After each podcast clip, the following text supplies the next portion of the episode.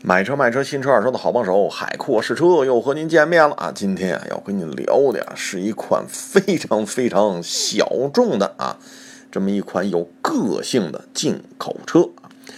它是谁呢？它就是来自于沃尔沃啊！听我这英文，沃尔沃，哎呦喂，这一看就是通县福尼亚留学回来的啊！这车呢就是来自沃尔沃家族的 V 四零。那一说 V 四零吧，可能很多朋友。哟，什么意思啊？是吧？沃尔沃又知道 S 什么什么什么，叉 C 什么什么，这 V 是怎么个意思啊？各位，您就把 V 系列当成旅行车的一个代代言人吧啊。呃，但是实话实说啊，这 V 四零你要说是旅行车吧，多少有点尴尬啊。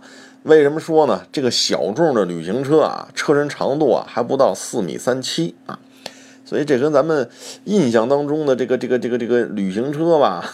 确实有点差异啊！你比如咱们国内比较常见的帕萨特的是吧？进口的那个旅行车是吧？呃，包括一些宝马三呀、奔驰 C 呀、宝马五啊等等等等啊。呃，这个确实有点牵强啊，可能算作两厢车更合适啊。当然了，算什么不重要，咱先说这车啊。这车呢，虽然是原装进口，哎，但是整体的价格呀不高啊。那现在呢？我以仅以北京啊能提到车的这个版本为例啊，咱不说那个提不着的最低配啊，二点二点零 T 二十三万，一点五 T 二十一万，哎，这您就能交钱把车开走啊。所以呢，你要说呃这么一个进口的小玩意儿是吧？二十一二二十二三也还行啊。呃，这车呢，呃，我开的呢是二点零 T 啊，我开的是二点零 T。呃，这车反正 给我的感觉啊，首先啊，就是我这个伟岸的身材啊，虽然营养不良啊，但是往里边一坐，哎呦我去，这确实空间是有点小啊。前排尚可，到了后排，嘿，这家伙头部空间、膝部空间哪哪都小啊。再一个呢，这车是全玻璃顶的啊，全玻璃顶。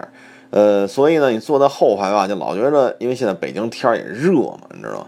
三十六七度，大太阳一晒，好家伙，坐后排可够可以的啊。呃，再一个呢，就是这车呢，还给我一印象，除了小之外啊，就是它后排的这个储空间特别多啊，座椅两边啊，座椅中间啊，这儿那儿，哎，我说这，你说它空间小是吧？坐着憋屈，但是储物格确实不少哎，所以这就有什么说什么啊。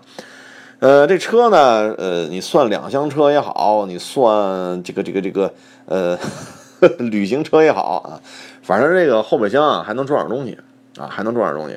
官方数据呢是四百大几，不到五百升啊，所以呢，呃，还是能放点行李的啊。但是你要是说，呃，跟那个正经八百的旅行车相比，好，后排座一放倒了，一大双人床是吧？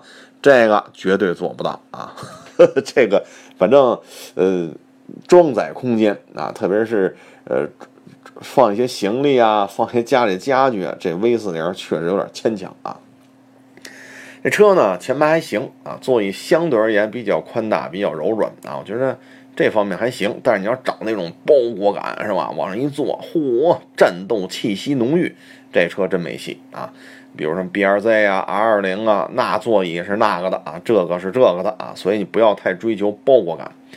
这车呢，呃，它呢，这个我试驾是二点零 T 啊，所以很多朋友一听这么不大点儿的一小车，这跑起来这个相当有劲儿吧？各位啊，官方数据这个普通版本的二点零啊，也就是说两驱的啊，零到一百七秒不到啊，所以这一看，嚯，透着这个儿小啊。七秒一里的成绩，呃，基本上就跟那些 B 级轿车的，什么迈腾啊、蒙迪欧啊、什么君威啊、君越，跟那个 2.0T，基本在加速上，哎，就比人家快了半拍。毕竟车小嘛，是吧？呃，但是开起来啊，一着车，哟，我说这这车这个运转这个感觉啊，稍微有点糙啊，这个怠速状态下不够精致啊，不够精致。走起来之后呢，呃，这车呢，呃，变速箱呢，这个感觉是稍微的不是那么的平顺啊，特别是低速档位，总感觉稍微有那么，就是你闭着眼睛啊，你闭着眼睛能觉得它在换挡啊，所以觉得这个变速箱和这个发动机呢，呃，顺畅程度确实还有提升的空间啊。呃，再一个开起来之后吧，你老觉得这个动力释放和这变速箱的换挡时机之间呢。呃，确实不够利索，是因为什么呢？我是很难找到那种爆发力的感觉啊，因为大家可能二零 T 的车开的多了哈，咱不说那个什么宝马五啊、A 六啊，什么四个缸的宝马七，咱不说那个啊，咱就说什么迈腾啊、帕萨特呀，是吧？君威呀、君越呀、蒙迪欧啊，是吧？这一大坨子二零 T 的 B 级轿车啊，呃，人家那个加速确实要比这利索，所以我老觉着。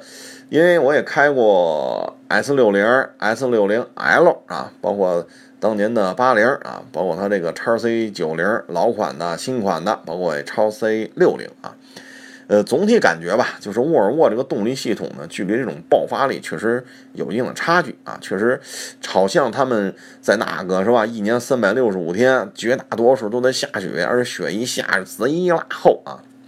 当然了，瑞典吃不吃这个？猪肉炖粉条子我就不知道了啊，我就说这个可能这种环境之下吧，他们觉得可能动力相对呃别那么敏感，别那么激进，可能在这种自然气候下更安全啊，这是我的一个感觉吧。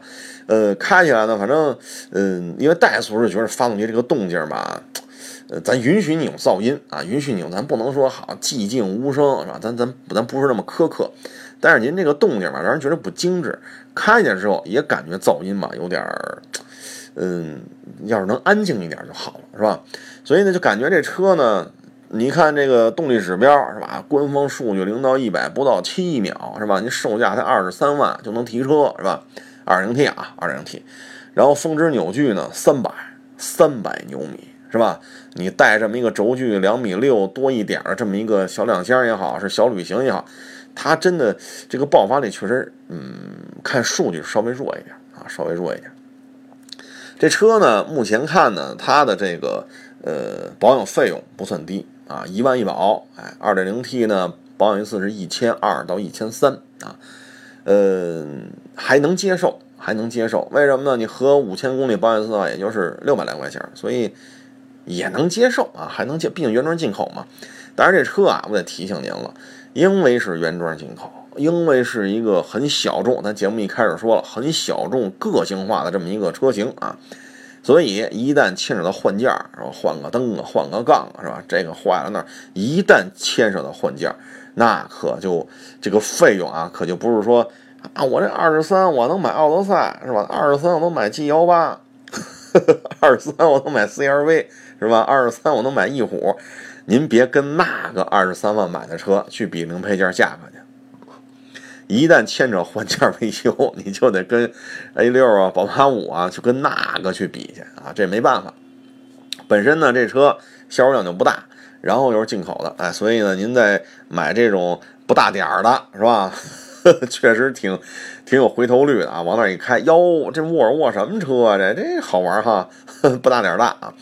特别是这种个性化车型啊，所以这方面您得想好了。再一个问题呢，就是沃尔沃 V 四零啊，这个二手车的这个这个这个这个保值率，哎呀，确实是低了点啊。为什么呢？买二手车是吧？咱买一台大的吧，咱得买一个保养便宜的吧，是吧？咱这个，嗯，这方面稍微尴尬一点啊。所以呢，呃，这车卖的量非常少也正常啊，这也是这种进口小众车型的一个特点啊。呃，当然了，说我就不想买一太大的车，说我们家有大的，说我们家有红参，我们家有猛禽，是吧？那您除外啊。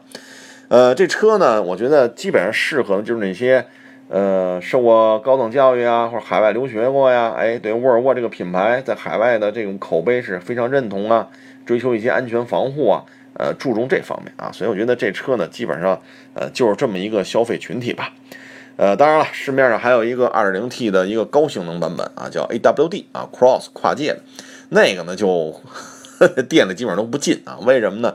呃，指导价都三十万开外了啊。所以，呃，我们在看的时候呢，您在店里也只有这 2.0T 啊，叫做智雅版，基本上也就这一款了啊。呃，这个呢就是关于 V40 啊试驾的一些心得。呃，最后要提醒各位啊，我海沃士车玉树临风营养不良，玉树临风营养不良的海沃士车拍视频了啊。